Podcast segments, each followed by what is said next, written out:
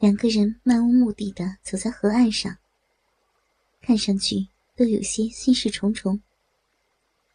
身后的屋门，在他俩走出去没多远，就轻轻关上了。谭咏梅一边说着这些日子以来和老秦之间的事儿，一边用眼角不住的打量三哥的神情。身边和河对岸的那些树，看上去都有些垂头丧气，零零落落的挂着几片干枯的树叶，在风中晃动着。对于两个人最终的归宿，三哥也曾很多次设想过各种的情形。早些年还想把谭咏梅娶过来，只是每次到了临了都犹豫了。原因连他自己都说不清。如今，年岁儿渐渐老了，他也就不去想那么多了。这人呐，咋过不都是一辈子吗？可眼下，当谭咏梅真真切切的说出那些事儿来，三哥的心里还是咯噔了一下，有点酸酸的感觉。这样也好，咱未来未去，最后不都是为了个孩子吗？三哥说这话时，语气显得有点干巴。谭咏梅朝他看过去，他的眼光略略偏开了些。咱俩怎么走到这儿了呀？不知什么时候，两个人竟然走过了那座水泥桥。来到了破败不堪的厂子跟前，谭咏梅拢了拢围巾，像是要打破眼前的尴尬似的，笑着说道：“三哥也很惊讶，两个人怎么会不知不觉就走到了这儿？”他驻足打量着厂子里很是凄惶的景象，心想：“唉，也许命里注定我们两个。”都走不出这个圈子吧？咱们进去看看。”三哥说道，语气比刚才轻松了许多。走进厂子，两个人都没有言语，但却像商量好似的，拐了几个弯，走了挺长的一段路后，来到了那座让谭咏梅陷落的宿舍楼前。三哥忽然扭头看着他，谭咏梅听到三哥的呼吸，似乎有些粗重，这让他感到脊背一阵发热，赶紧用手拉住了围在脸上的围巾。这座两层楼的一角已经有些坍塌，所有的窗玻璃早已不见了踪影，只有屋子尘灰下。透出的火烧土般的砖色，还显示着当初的印记。三哥已抬腿上了楼梯，厚厚的尘土在脚下扑的扬起。谭咏梅犹豫了一下，还是跟了上去。三哥原先的那间宿舍空空荡荡，只有几张发黄的破报纸。和几只空酒瓶，随意散落在地。墙上满是斑驳，窗架子也都被人撬走。韩毅毫无阻挡的扫进屋内。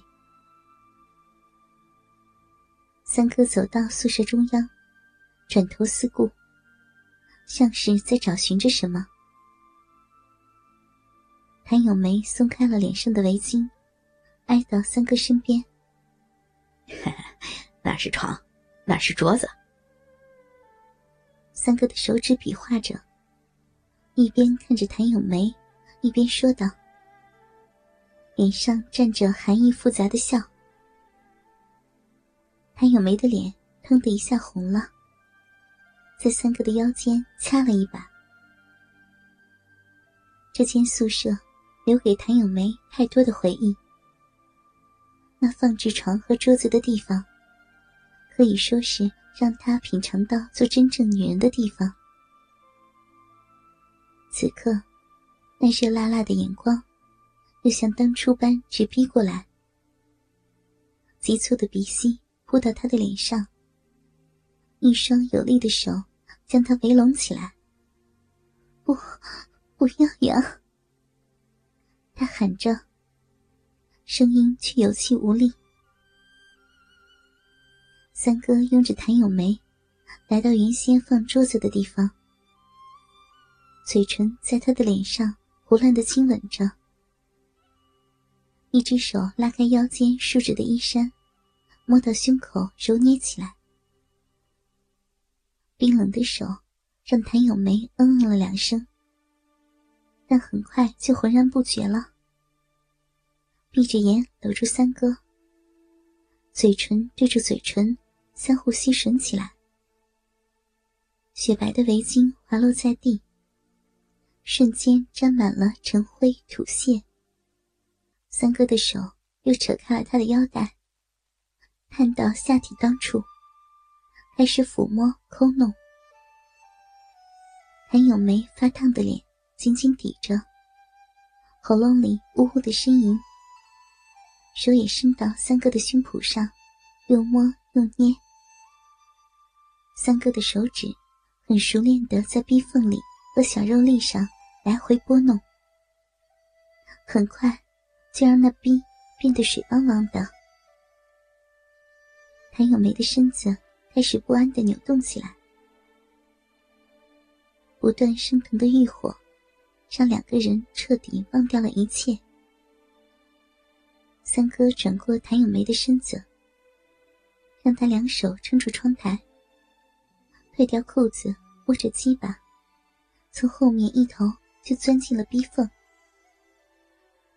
这天的三哥，像是要发泄什么似的，又仿佛是要将所有的劲道，在这个女人身上全部用尽。每一次的抽送都快速而有力，把谭咏梅撞得几乎支撑不住，呜呜的呻吟变成了。啊啊啊的叫唤，让人听不出究竟是在享受快感，还是在忍受痛苦。三哥一会儿掐住他腰间的肉，一会儿又紧紧抱住他的胯，而鸡巴却始终如冲击钻一般的发狠，腰里就跟上足了发条似的。谭咏梅很快就两腿发软。好几次伸过手来，抵住三哥，想让他轻点，但三哥毫不理会。谭咏梅的叫唤声里，隐约传出了抽泣。三哥这才猛然惊醒，停止了抽动。三哥想退出鸡巴，谭咏梅耸动了一下屁股，轻声说道。没事，我我真的没事。三哥从刚才莫名的狂躁中平静了下来，两个人又恢复了往常的节奏。空荡荡的屋里，充满着肉体碰撞的声响和此起彼伏的喘息，直到那腻滑的逼里，层层叠叠的肉褶收缩着，像在吮吸。三哥才再次加快了速度，韩咏梅的头一下抵到窗台，两个人几乎同时一阵抽搐站立。咏梅，我刚才……三哥为自己刚才内心一时的紊乱迷障而感到羞愧。谭咏梅弯腰捡起围巾，一边低头捯饬着上面的脏污。一边说道：“没什么，是，是我对不住你。不，不，你可千万别这么说。这么些年，是我亏欠你的。”说这话，三哥是发自内心的。那，那，怎么以后？话没说完，谭咏梅就又咽了回去。他想，以后的事儿，谁能说得清、道得明呢？